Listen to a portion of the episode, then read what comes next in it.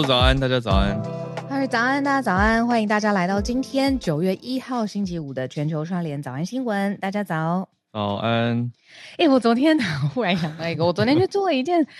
我真的觉得，嗯、呃，很神奇的事情。然后我在这边先说，我这个，嗯、呃，是一个体验者分享角度，不做任何保证，就是大家要好好好奇哦。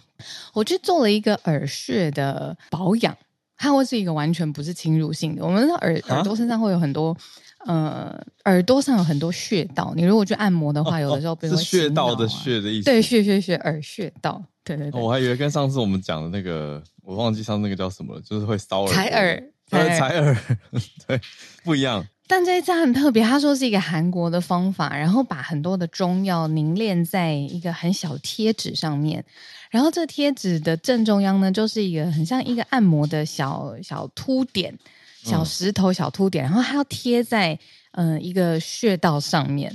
那我那个时候就想说，这难难怎么样？不过就是一个贴贴纸而已，贴贴纸。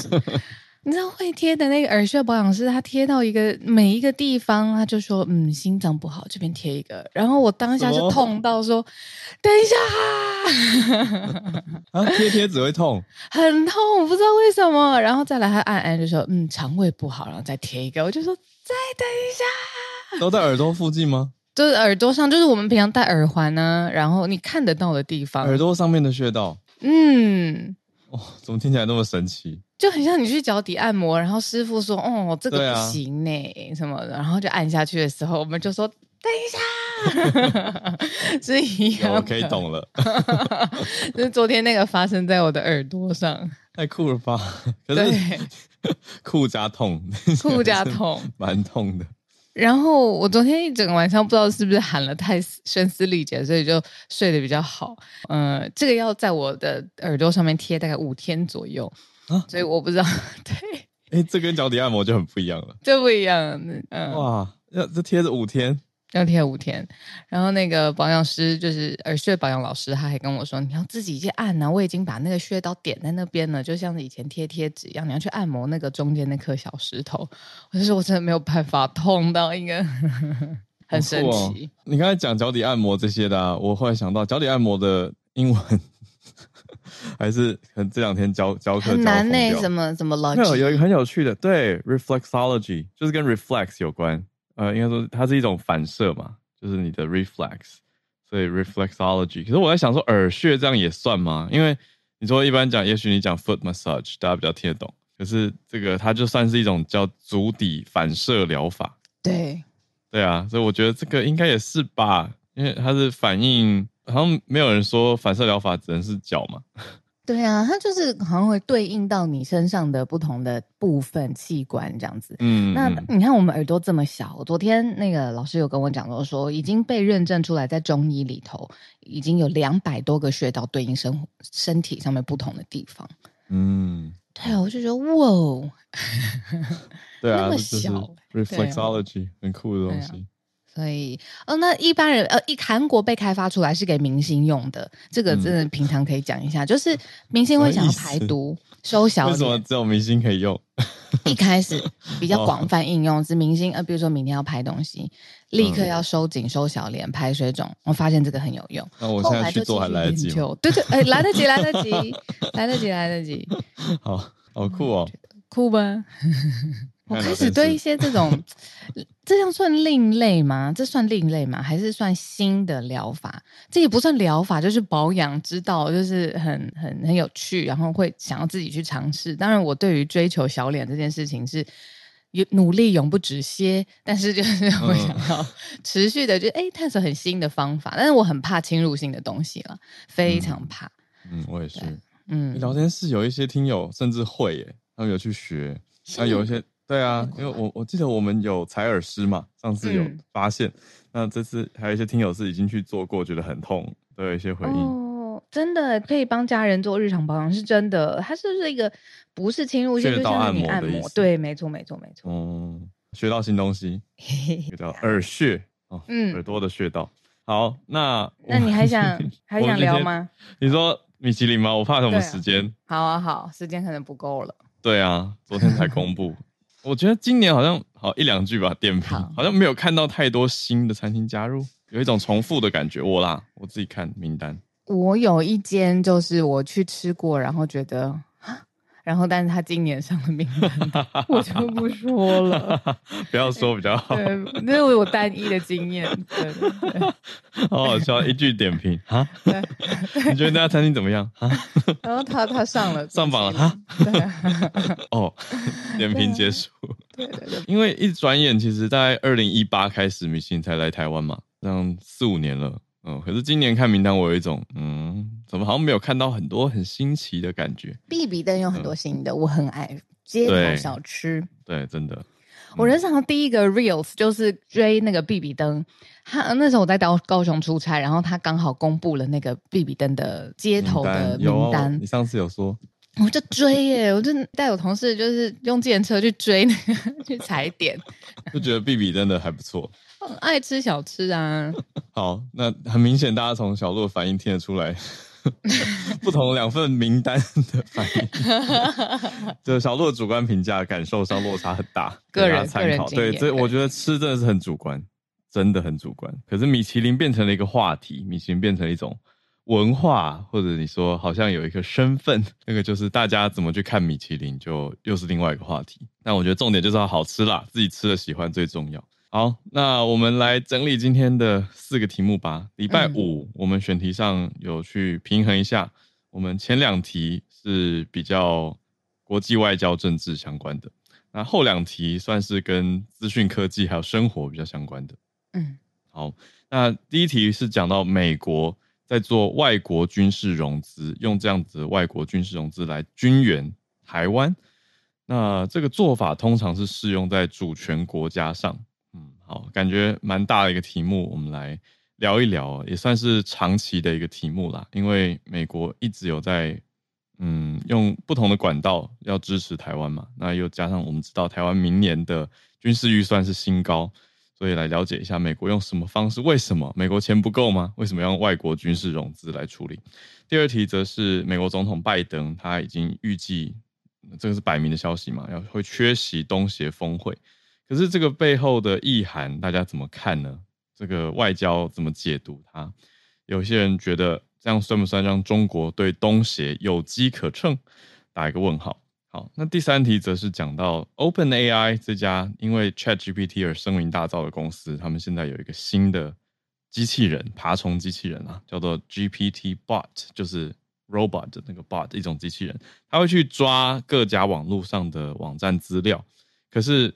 非常多媒体全部都在都在挡，都直接把它关掉，觉得你没付钱给我们，怎么可以用我们的资料呢？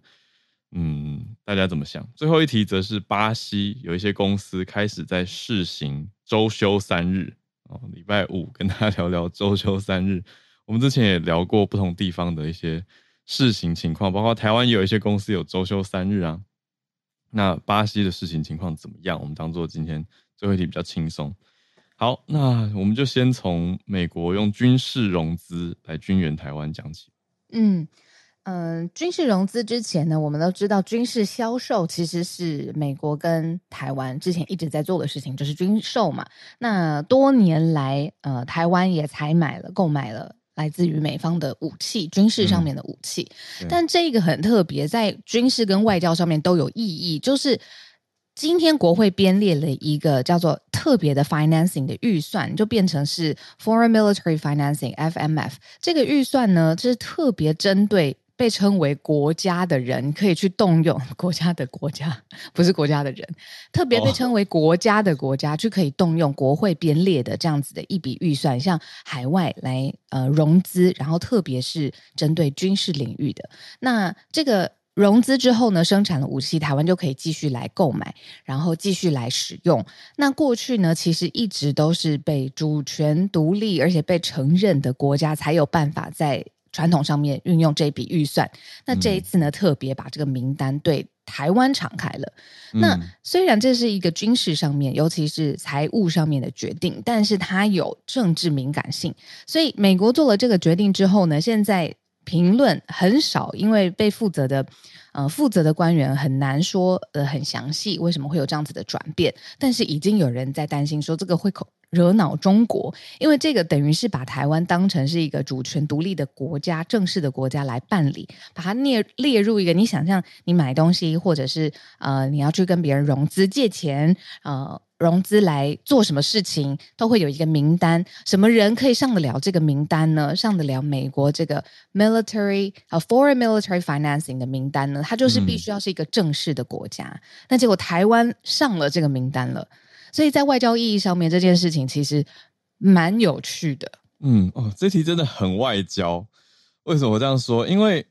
如果一般人看说那个预算来源，不就想说啊，那那就钱从哪里来嘛？那那 OK，这边给了一笔钱，就这样子。如果你只看钱的话，它就是一个经经济的来源，或者是一笔经费的来源，这样说吧。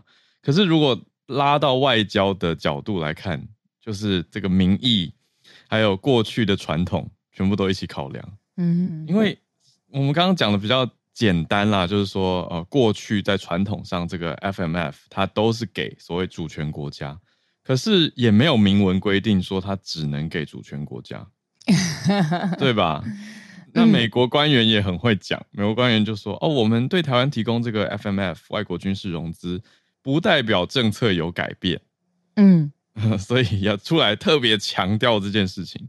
嗯，可是其实过去中中国就有针对类似的议题。呃，发出过很多他们认为不平之鸣，他们觉得这样不行啊，他们觉得你这个措辞怎么可以暗指台湾被比作一个民族国家或者国家，那就阻止台湾任何有机会，比如说在国际上得到正式会员，像是联合国这些组织。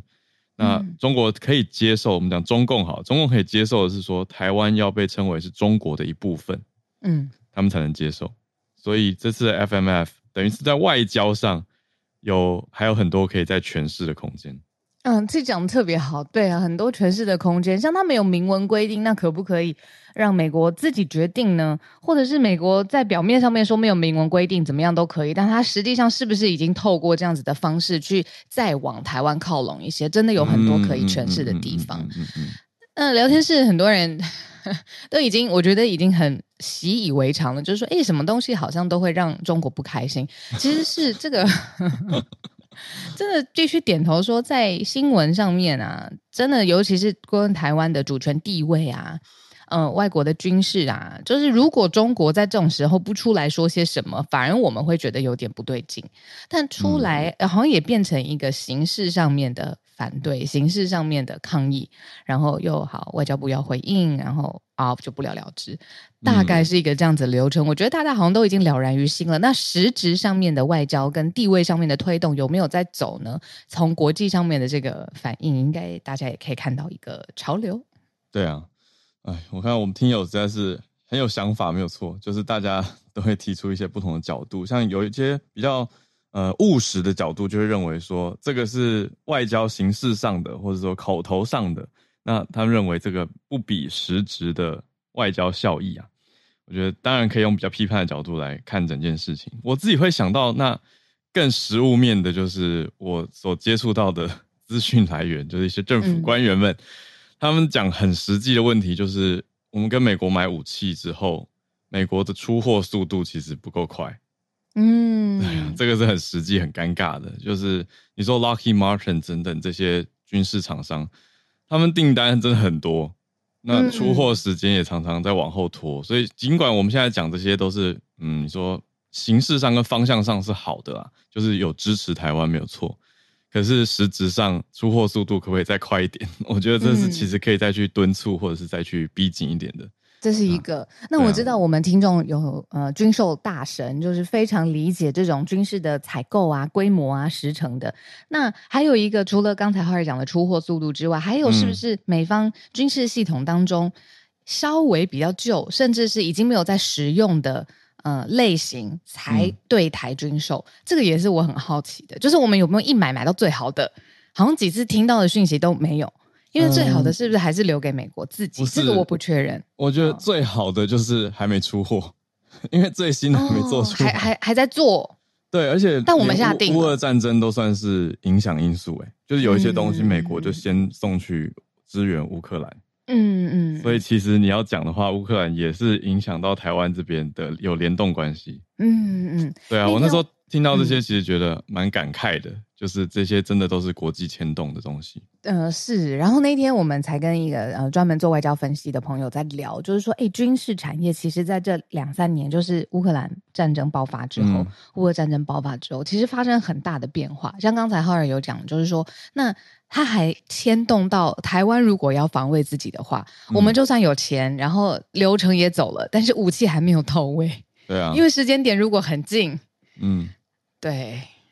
不好说，是的，没错。好，所以这题我觉得对最近大家也我觉得特别有意识吧，特别关注这些你说国防，嗯、我觉得就是搭着这个军费的议题，还有后续在思考跟关注。那有太多东西可以再继续追了，我们也会再继续看。好，这是我们今天第一题讲美国的 FMF。好，那今天第二题继续讲美国总统拜登，他没办法出席东协峰会，他直接不出席，可是。他也没有不外访，而且也没有嗯、呃、相关的行程。他不是就整个 cancel 他所有的行程了，他是特别有意识的选择不要出席东协峰会。接下来呢，他会继续前往越南访问。嗯、那所以附近的观察，嗯、呃，就说为什么呢？为什么他会做了这个有意识的决定呢？显示说美国在东南亚的区域外交上面，他注意的是我跟你，比如说我跟你，就是我。我们之间是双边的关系，而不是我跟很多人这种多边的关系。嗯、所以他，比如说他去越南访问，他可以好好的针对诶越南跟美国之间的事务坐下来好好谈，而不是在一个峰会上面，你知道一次拜会大头，然后非常多人一字排开拍完照，可能这不是美国在东南亚现在的主轴。然后他说，他希望可以呃透过这种有意识的决定，嗯，哎。这个分析很有趣，因为我会想到这个分析之前有分析师用来讲过川普的美国对外外交政策，因为本来一对一。呃，在奥巴马时期其实蛮多的联盟，嗯，他最喜欢做嗯，对。对，比较多多边的角度。可是当时分析师就说，哦，你看换到川普之后，他都打破了很多的多边关系，反而都是在走单边，所以变得比较不那么透明，比较不那么组织。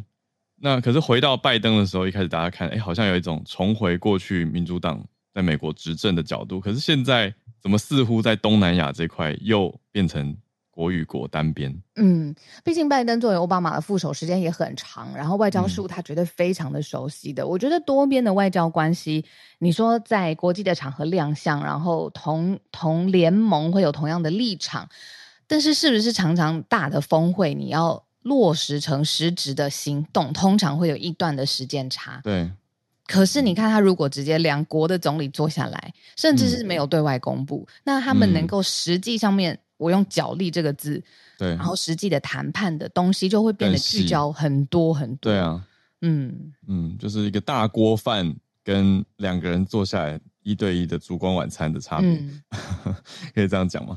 好，那我们看到拜登的行程。他这边已经公布了行程，是九月七号到十号会先去印度参加 G20，嗯，前几天也讲到的峰会。那接着他的行程不是直接去其他地方，还是去东南亚，就明明是东协国家，但是他直接直接跑越南，他就是要跟中共呃越共的讲错越共的总书记来见面。那嗯，由贺锦丽就是美国是派出副总统去参加东协峰会。对啊，是 Kamala Harris，他去印尼雅加达参加东协的峰会。嗯，可是这个决定呢，怎么说？其实连美国自己或分析外交事务的，尤其分析东南亚事务的人不领情啊，就是说，哎，啊、拜登在东南亚事务上面现在在放假嘛？他说这样子会不会让东协的国家反而倾向北京？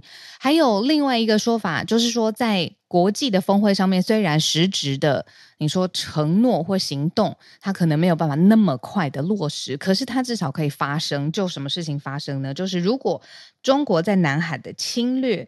呃，或者是直接你要把南海争议划进自己的地图啊，或者有时候发生了军事上面的呃行动的时候，拜登他因为这一次缺席，他就没有办法针对这一类的议题发表他一来强烈的谴责，或者是他希望维维持什么样的和平，希望维持什么样的行动，他都没有说。那这样子其实也失去了一个发声的重要管道。那这个是嗯，嗯，大家在评论的。对啊，那我们刚刚既然都比对了拜登跟奥巴马，我们也可以看一下有一些解析。新加坡有智库就在观察说，哎，过去同同样是民主党总统执政的时候，奥巴马的时期哦，好久以前哦，零九年有跟东南亚签一个友好合作条约，一六年办了美国跟东协领导人的特别峰会。那在两届的期间，就见了十位的东协领导人，而且还奥巴马去过东协七次，那就是很回归到所谓的 rebalancing Asia Pacific 嘛，就是要回归倾斜亚太地方。可是现在比起来，拜登就没有那么多作为放在东协的地方。嗯。那我们得平衡的讲一下，他既然放假，一定代表他有把这个 把他的时间跟精力去用在一个他觉得很重要的地方。嗯，那这个人呢，阮富仲就是越南现在共产党政治家，还有现在整个越共的总书记，去邀请拜登。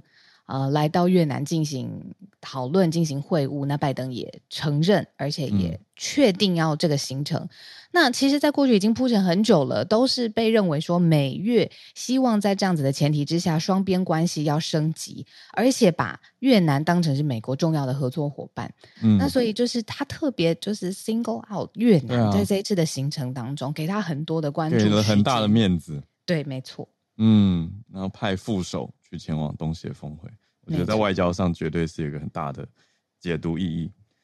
好的，我们今天的前两题都是外交题，先整理到这边。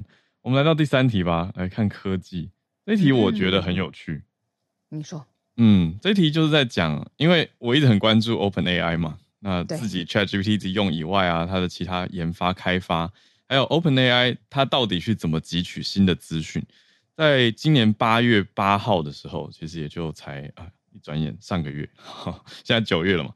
八月八号的时候，他就推了一个新的东西，叫做 GPT Bot，嗯，就是一个网页爬虫机器人啦。那他摆明了，他讲很清楚哦，他说这个 Bot 就是要去爬资料，而且他也算蛮公开的告诉大家说，如果不希望被 GPT Bot 汲取资料的话，可以如何阻挡。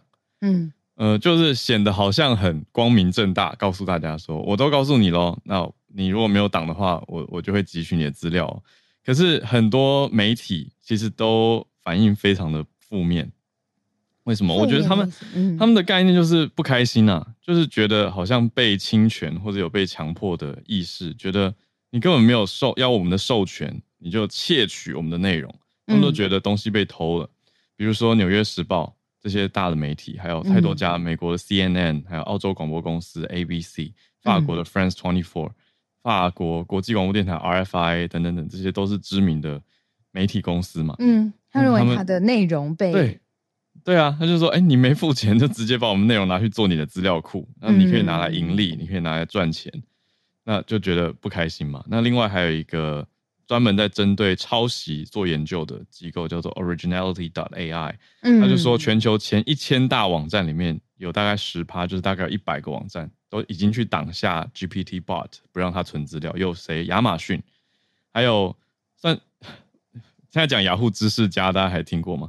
有一个很类似的叫做生活知识网站 WikiHow，嗯嗯嗯，应该大家查资料很容易会找到那个网站。嗯，感觉现在科技公司好像比较有办法做回应，比如说你去阻挡，或者是呃，在很快的速度上面不让这件事情发生。科技公司刚好刚刚我们列了几个，Quora 这种很像雅虎知识家的，对、嗯、对啊，也是，还有一个图库叫 Shutterstock，嗯嗯嗯嗯，对，都有在阻挡了，就是不同意。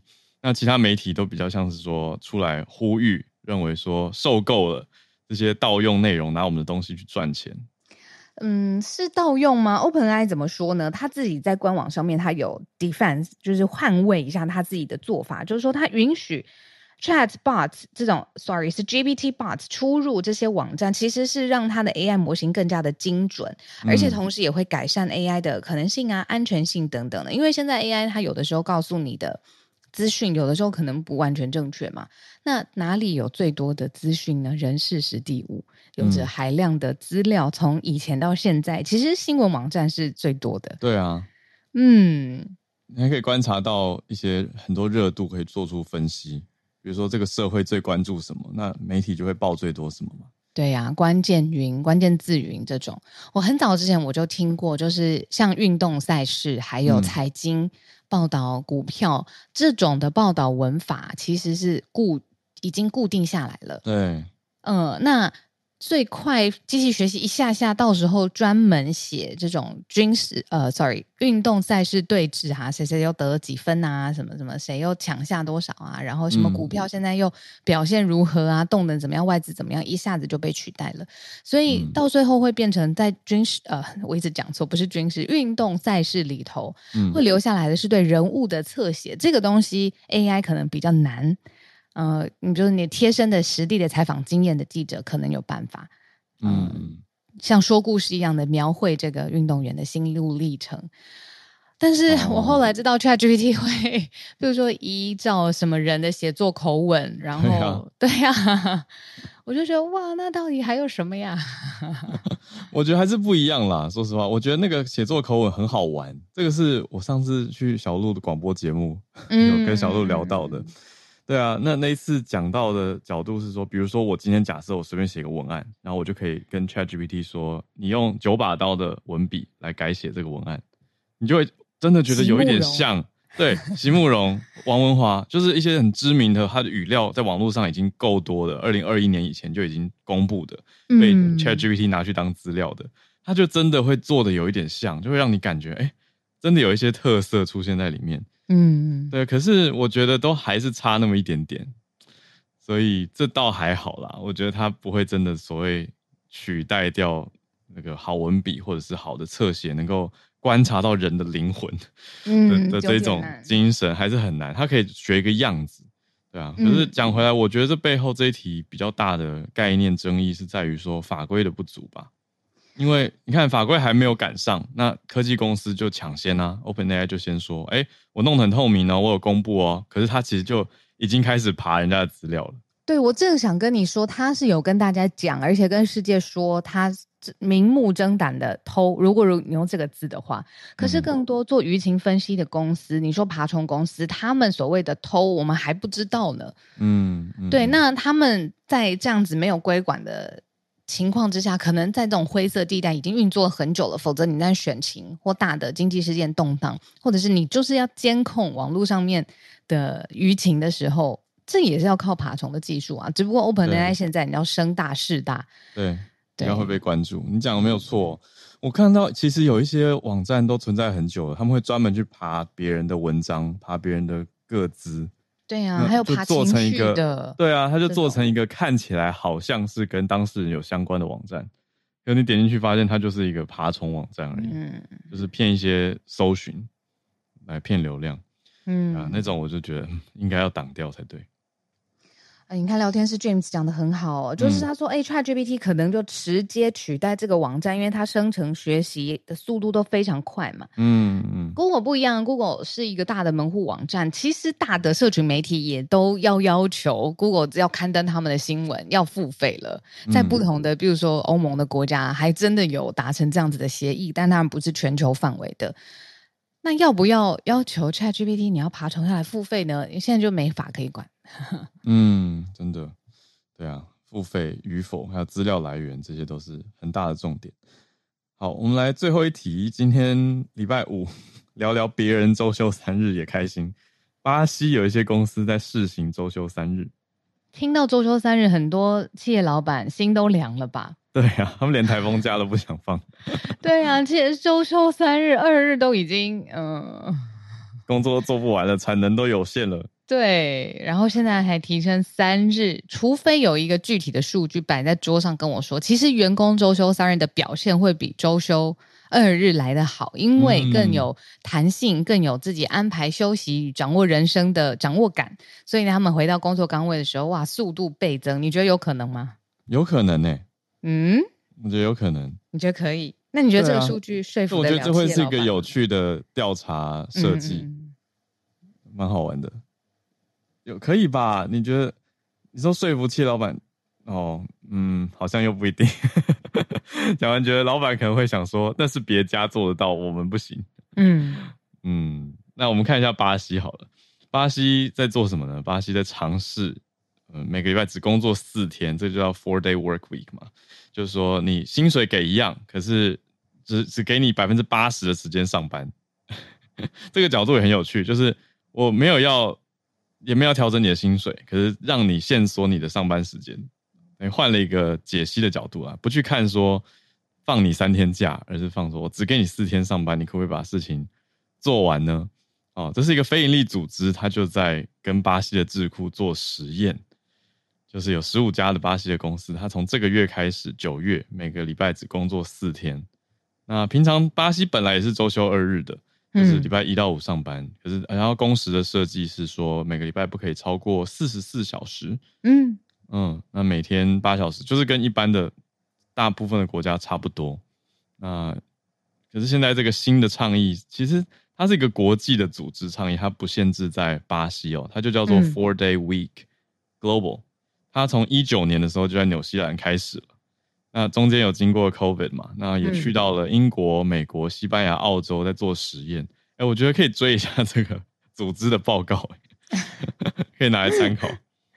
嗯，那你觉得，嗯，台湾也会有类似的报告结论吗？呃，结论我不知道。我我我就是想到，每次讲到周休三日，过了这么多年，还是我只想到原神出版社。哦，你说在出版业，对他们的确是这样子的。他们很久了，其实。对啊，可是你说别家周休三日的，我觉得好像还是很少听到哎。周休三日的意思就是那一天是我的休假日，我呃讯息也可以不用回，email 也可以不用读，是吗？嗯，可是我实际因为跟原神合作过出版嘛，嗯，那我觉得他们人员都非常有效率，非常尽责。他们也跟我聊说，一开始非常不适应，然后他们实际上礼拜五都会收信，嗯，那重如果比较急的也都会回。只是说大家知道他们礼拜五是休假日，所以也不会莫名的一直打扰嘛。所以除非你这个事情真的很急，我啦，我是，嗯，就是有一些小事可能丢个讯息还好，不用急着回。他就是说，呃，周一回复哦，那我完全觉得 OK。可是。你说如果很急的，可能就还是会打个电话说很不好意思打扰你休假。哦，知道你休假。那我觉得在台湾，要么就大家一起统一的周休二或周休三。如果是哎、欸，我还要记一下说，嗯，这个星期五我可不可以发信，或者是朝这个公司的员工，因为他是不是周休二还周休三，我会爆炸、欸。你这样有一种好像用大家去绑架，我觉得不行。那可是，如果很多的呃企业，它自己的规则我一下搞不清楚，哦、然后对啊，我搞混了。过渡时期。对啊，嗯，就是说这个沟通的效率，还是说那没关系，我们就发行，但是你不论周休二的周休三日，你就是按照自己的速度 来回信。那像我，我就急得跳脚，都几点了？星期五要下班了，为什么不回信？然后结果他根本周休三日这样，那就设定自动回复就好了。哦，这样比较好吗？他就说：“哦，我们是周休三日的，这个公司很公版的，很没有感情的一个 公告，这样会比较好吗？哦，可是我觉得难是难在讯息什么的啦，就是你说信件有一个公共的回复，好像还算合理。可是如果是讯息，你私讯那样复制贴上，就会很很伤人，嗯，对方就会不开心。而且像我就有一个很坏的习惯，就是我有的时候我回人家。”呃，讯息就自由行政，我有空我啪啪回很多，我没空的时候就是也不太回。但是我需要追人家东西的时候，我就会朝那边气跳脚，然后抓着我同事说：“为什么他还不回我信？为什么他不回我讯息？”我理解啊，就是现在这件事正在你心头上正在处理的时候，他就是当务之急。我 我最常有这种感觉是我在搭搭自行车赶路的时候，就会觉得路上所有的车都给我让开，为什么这么多红灯？然后觉得司机为什么不开快一点？就是这种感觉啊。但但安全当然很重要。好，最后把这一题做一个结尾。目前他这个组织在做的相关调查已经有初步的数据了，可以来参考一下。就是全球有参与实验的数据，目前是好的耶。就是说业绩提高百分之三十六。这么厉害哦！这么厉害，嗯，对不起，我笑不出来，很很精准呢。有有吸引老板吗？然后那个说百分之四十二的裁员度都减少了，有吸引老板吗？哎，这写的很好哎，这是大家一起 一起配合这个实验公司，必须得过，让他过，就是表现要超好。对啊，到三十六了没？我们再加把劲，试办一个月，所以要看出成果，要这个继续周休三日这样。呃，百分之嗯。嗯呃，你先说完那个生产力提高了过半呢，百分之五十四生产力提高，然后百分之六十八员工倦怠减少，百分之六十三吸引人才，听起来根本就是什么解药良方，解决所有的企业问题。对啊，你看那个流动率也降低了，然后专注度 业绩也太好了吧。我我问你，现在有些老板他呃周休二日，但是他提供这间公司有一天，每一周有一天你可以弹性的选择要不要 work from home，我觉得也很不错啦。你觉得这两个哪一个会比较好？在台湾啊，好问题耶。嗯，我觉得有一些其实已经有相对弹性，甚至有一些是当日的弹性，比如说你比较晚来上班，你就比较晚走，这种弹性上下班其实蛮多单位有的。嗯，可是照你两个选项的话，好像全面的周休三日会是比较呃简单的做法。但是我马上又想到一些单位，比如说医护，还有工厂班吼，对啊，可能要再重新排一下。对啊，所以有不同的考量。然后这时候科技公司就跳出来，那种大科技公司就说：“哈，放假是什么？什么晚到晚走？我都是做完就走。”我只要在我在海牙，我做完我都可以。在加勒比海海滩。你说网络公司吗？对啊。哦，你说还在继续远端的这些，大多是外商。对啊，但他看你的是成效，他不管你人在哪里。啊、我跟你讲，我认识一些博弈产业的朋友，哦、他们天涯海角都可以上班。对，对啊，他们比较特殊啦。欸、嗯嗯。你要你要说什么？我要说博博弈产业在有些国家是合法的，哦、就是对啊，它是合法让大家透过这种方式，你要么就是用人类原始的欲望去赚钱，嗯，那会赚的赚的非常多，嗯，对啊，对啊。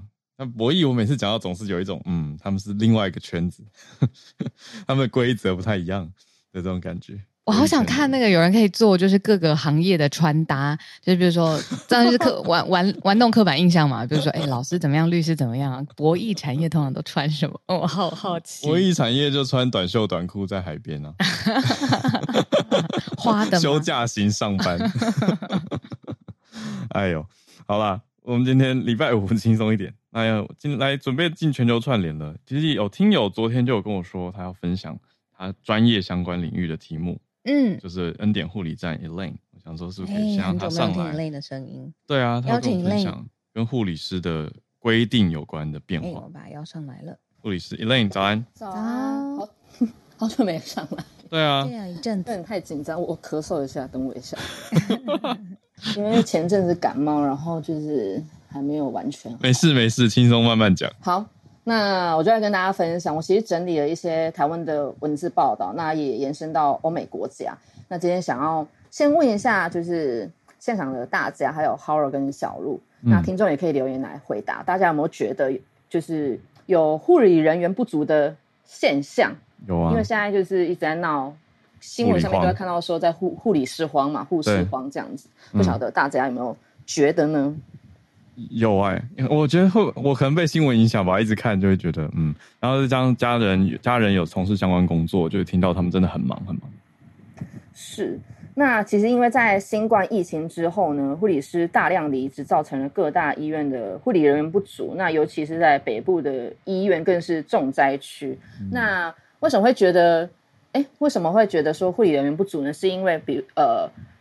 是因为医师法规定，如果没有足额的护理师，就不能启用病床。那护理人员不足，除了导致既有的护理护理人员过劳之外，或者是诶很忙很忙，那还有直接冲击到民众就医权利的关床潮。那也相信，也在你就是疫情之后，其实也趋缓了一些就医的急重症的民众。那其实大家都有那种苦等病床的惨痛经验，甚至在急诊就是等等上了好几天。那其实是因为呃护理人员不足，没办法开床，就是病病床数少，甚至有些病房是关起来的，嗯，所以才会等很久。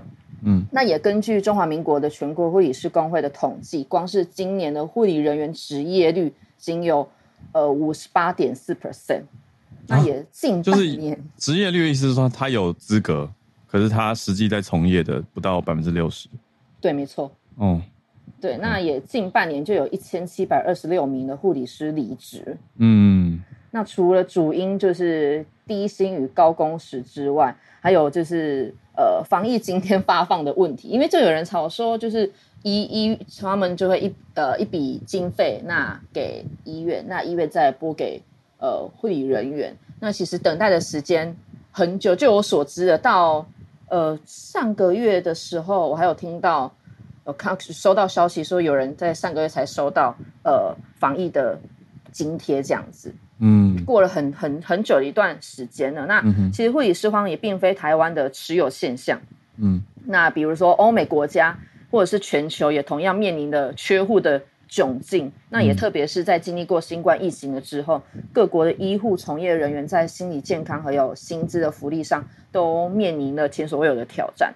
比如说，像今年年初，纽约就有超过七千名的护理人员以罢工抗议高医护比的血汗现象。那在去年年底，英国护理师工会也发动百年来首次的大罢工，超过十万名护理人员走上街头，主要诉求是为了要降低工作量以及要加薪。那获得英国国内民众的支持。嗯，邻近的日本则是在去年疫情严峻的期间发发给护理人员薪资。一到三 percent 的防疫津贴，那同样也是以加薪的方式来留住留住护理人力。欧美国家面对护士荒，除了调整薪资结构之外，也积极的向国外征才。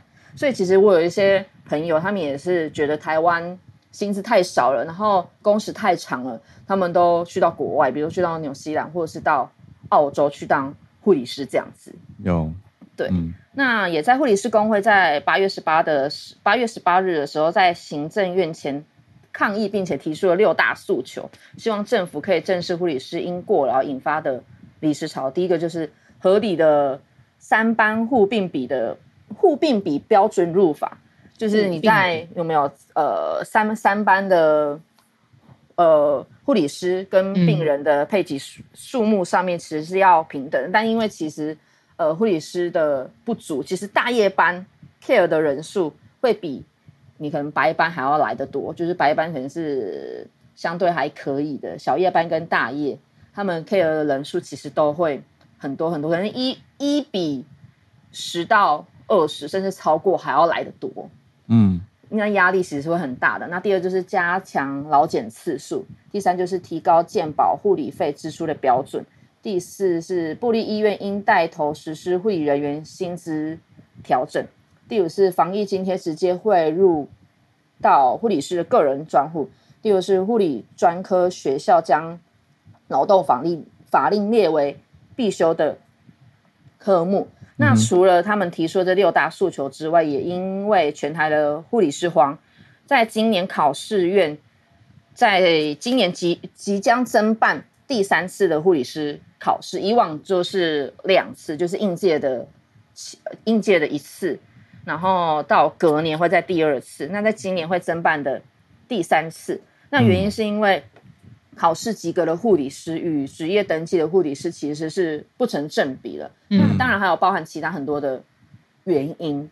那其实也在今年的呃考试当中，特别还要将考题从八十题减为五十题。嗯，那以前的这个八十题其实是六十分钟要完成八十题，嗯，那现在是六十分钟完成五十题。那考选部是表示说，在去年他们就召开了护理师国家考试的会议，那特别是去年其实是在基础医学科的这一个科目，先从八十题减为五十题。那其实对于呃护关于护理师的考试来讲的话，我们有。除了基础医学科之外，还有基本护理学跟护理行政、外科护理学、产儿科护理学、精神科与社区卫生护理学。那其实大家听到的是，可能只有哎呃一呃五五大科，但其实这五大科的当中，还包含很多小小科在里面。嗯，对，所以其实考试量来讲，蛮蛮大的，那个压力蛮大的。嗯哼，那所以其实原本从六十分钟你要考。八十题来讲，你平均每一题的作答只有四十五秒而已，嗯，你要很快很快。对，那在这个很快的反应的当中，其实你就缺乏了思考的时间了。其实护理师的临床所需的核心职能是需要很谨慎的判断的，嗯，那其实跟实际的情境是有落差的，所以因此他们才建议护理师的考试由其他四科也增进到从八十题减为五十题，所以现在所有的科目就是只有到五十题而已。嗯、那我觉得其实面对这样子的护理师荒，因为对对我来讲，我觉得我其实是一个很早就离开临床的护理师，所以我现在在就是大医院，我从事就是别的职位，但其实就听见他们其实是相当的辛苦，还有一些就是听到说，哎，其实各比如说除了临床之外，还有门诊的护理师，他们要面对很多病人病人的，就是咆哮，然后辱骂，嗯嗯、就会觉得说，我觉得很多。我我的朋友，我所知道这些人离职，我觉得当然大家还是会觉得说这是一个一份很好的工作，也需要充满爱的工作。可是当你使命感呢？嗯，对对对，当你面对一个礼拜，然后病人也等太久，然后就骂你，那真的你你真的是不会想要待在那里耶。即便就是可能薪水还不错，你你都已经觉得薪水还不错的时候，面对人的就是病人的可能身体不舒服，当然我可以、嗯、我们可以理解，嗯，但是有时候可能。家属他们对于护理人员的态度，其实那薪水已经不算什么了。嗯，我们就是面对那是心身心灵的受创这样子。嗯，对，所以然后我觉得也要就是呼吁大家，就是大家真的是去去看病的时候，真的需要体谅医护人员，因为我也听说同事他们其实只是好心帮忙而已，然后就会被就是投投投诉，投投诉院院长信箱，而且还是。不，就是不不实名的投诉，他们所、嗯、所所说的根本就不是又夸大事实，对，然后你还要花时间来回复，还要解释，对对对对对，然后你也不能解释太多，嗯，对，就我今天的分享，嗯，就第一线的，嗯，亲身的体验啊，不论是过去还是现在，身边的同业的人，有你最清楚嘛，对啊，嗯。嗯，谢谢 Elaine。哇，也整理了一些国际上的一些比较，对，的确是，嗯，听完觉得真的是一个大题目吧，因为大家一起来面对，而且大家都需要医护，所以，嗯，这、嗯、需要整个环境跟社会，对啊、嗯，大家一起来改变这件事情啊。医护真的辛苦了，对啊，嗯，说病人急，家属急，有的时候根本没有在 care，是那个尊重人的分界线。对啊，其实大家就是要一个互相尊重。对，可是你说那个太急的时候，就会变得好像有一点。我觉得比较大的问题是，有一些客，有些病人，他会一直觉得自己有付钱是老大，这个问题很大。心态，嗯，对啊，嗯，谢谢 Elaine。好，那我们再继续连线。来跟汉超连线。Hello，今天这期重要，早安。对啊，早安，早安。嗯，我先呼应一下刚才恩典护理站的这个就是讲的内容。我自我的就是我在的公司也是在美国做这个就是猎头，主要就是做医疗领域，然后大部分的客户其实都是医院和护士。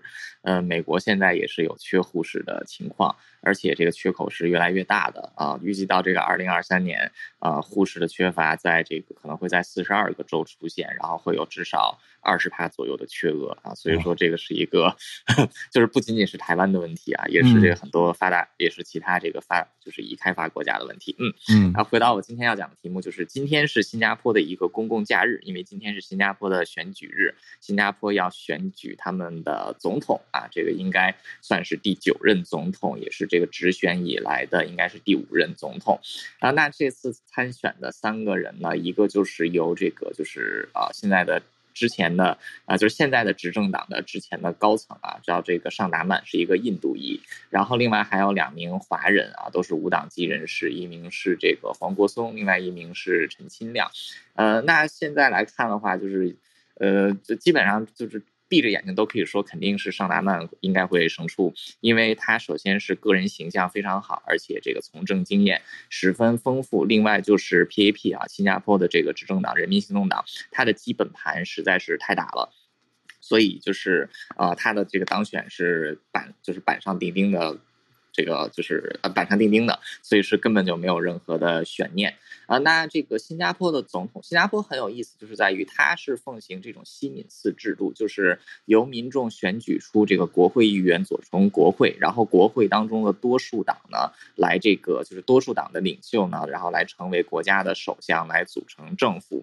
所以说，国家的行政权和立法权呢，其实都是被一个党所垄断的。那一般来说，在这样的这个就是。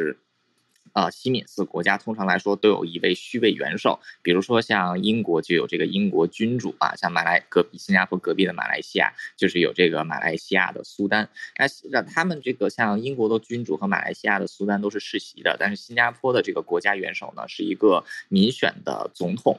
那虽然说新加坡的这个总统就是一直以来外界都认为新加坡总统并没有实权，但其实新加坡总统有几个相当大的权力。呃，首先一个就是。是总统可以否决一个财政年国会和政府的预算，呃，除此之外呢，就是任何涉及到就是新加坡公积金的立法或者说政府的这个条例，总统都具有否决权。然后，当新加坡的这个反贪污局的局长他要求的调查行动被政府否决的时候，总统是可以推翻政府否决的。另外，当然，总统也有这种特赦权啊，比如说可以赦免死囚啊，或者说可以是这个。赦免政治犯啊，这一些，然后但是到现在为止，就是新加坡总统还到就是没有运用过这些政治上的否决权啊，甚至说连在这个财政政策上的一个否决权，就是新加坡政府有一笔数目庞大的国家紧急储备金，呃，总统就是总统是有这个否决权，就是拒绝使用的啊。不过就是新加坡历史上一共两次动用到这笔这个紧急预算，呃，第一次动用到是在二零零八年次贷危机的时候，然后第二次动用到。就是在两年前，这个疫情这个疫情爆发，然后正在进行调整的时候啊，是有两次动用到总统都没有进行否决。那，所以新加坡的总统他的其实还是有一定的权力的，除了作为国家元首。呃，不过因为在新加坡是这个人民行动党一党独大，啊，政这个总统通常来说都具有强烈的这个啊 PAP 的背景啊，比如说之前所有的这个之前民选出来，包括民选出来的就是几位总统。其实都是人民行动党出身，而且比如说像陈庆炎、纳丹还有王鼎昌三个人，都曾经是这个新加坡政府的内阁，也就是 PAP 的高层。那现现任的总统这个。哈里马啊，他是一个马来人啊，他这个他是当时自动当选啊，就是当时是都没有选举，这个这个当时以后有机会可以再说啊。不过哈里马他就虽然说他没有在政府内阁当中工作过，不过他曾经做过呃新加坡议会的议长啊，他也是一名这个人民行动党的议员。呃，所以尽管说设计出了这种就是对总统对于政府和议会有强烈的制衡，但是因为都是出自于同一个党，呃，所以这样的制衡权在这样的情况之下呢，可以说也是没有什么特别大的用处的。嗯，呃，不过就是毕竟新加坡还算是有自己的一套选举制度，所以说啊，这个总统他还是具有相当的合法性的啊，跟某国是没有办法比的。嗯，就 是这样。谢谢汉朝。我还看到一个很有趣的规定，讲到说新加坡的宪法其实规定参选总统的条件是他被提名的当天不可以是任何政党的成员。所以他实际上呃过往的记录不管，可是他那个当天他不可以是党员就对了，所以要去尽量想要去除他们政党的色彩啊。可是谢谢你补充，实质上他们过去可能都有人民行动党的相关联经验。是的，而且就是他除此之外还有一层种族的考量，因为新加坡就是官方界定的四个种族，他是要提倡种族和谐，所以说他五年前推出了一个特别有趣的规定。就是当连续三届没有出现某一个族裔的总统的时候，下一届的总统必须是该族裔。所以就是上一次推举的时候，很多人都认为，呃，当时就是呃，就是反对政府的那一派推出来的人叫陈清木，他是一个资历特别高的这个。啊，反对党人士，他之前也是行动党的，他的赢面是非常大的，但他是个华人。然后新加坡就啊，这这个政府就突然通过了一条总统选举法的修正案，就是说这个因为已经连续有四，就是自民选总统以来，已经连续有四届是没有出现过马来人，所以这一届必须是马来人。而这个当时所有参选的人里只有一个马来人，就是行动党推出来的这个马来人，所以他就不经选举自动当选。呃，所以当五年前这件事情也是闹得非常的大条。嗯、哦，就是现在的总统对阿里玛，是的，嗯，哦，一七年的事情，哦，原来是这样子，哦、谢谢汉超，因为我们平常都比较常听到新加坡总理，对吧？李光耀到李显龙，对啊，可是总统相对比较少聊到，嗯，很多了解了很多。历史上的，嗯，嗯。好，刚好今天的早安新闻串联到这边也告一段落了，那特别就谢谢 Elaine 然后带来呃护理师。呃权益啊，然后相关的讨论在聊天室非常的多，然后再来就是汉超老师把这个新加坡总统大选的前后脉络讲得非常清楚，谢谢两位。嗯、那周五也希望大家有一个轻松的时间感，因为马上就迎接来周末了。可是如果周末要特别呃出门，注意一下这个天气的变化。看看有没有台风呃的影响，这个大家出门的时候特别警觉。对啊，祝大家周末愉快。我们礼拜一早上回来继续跟大家保持串联。大家拜拜，拜拜。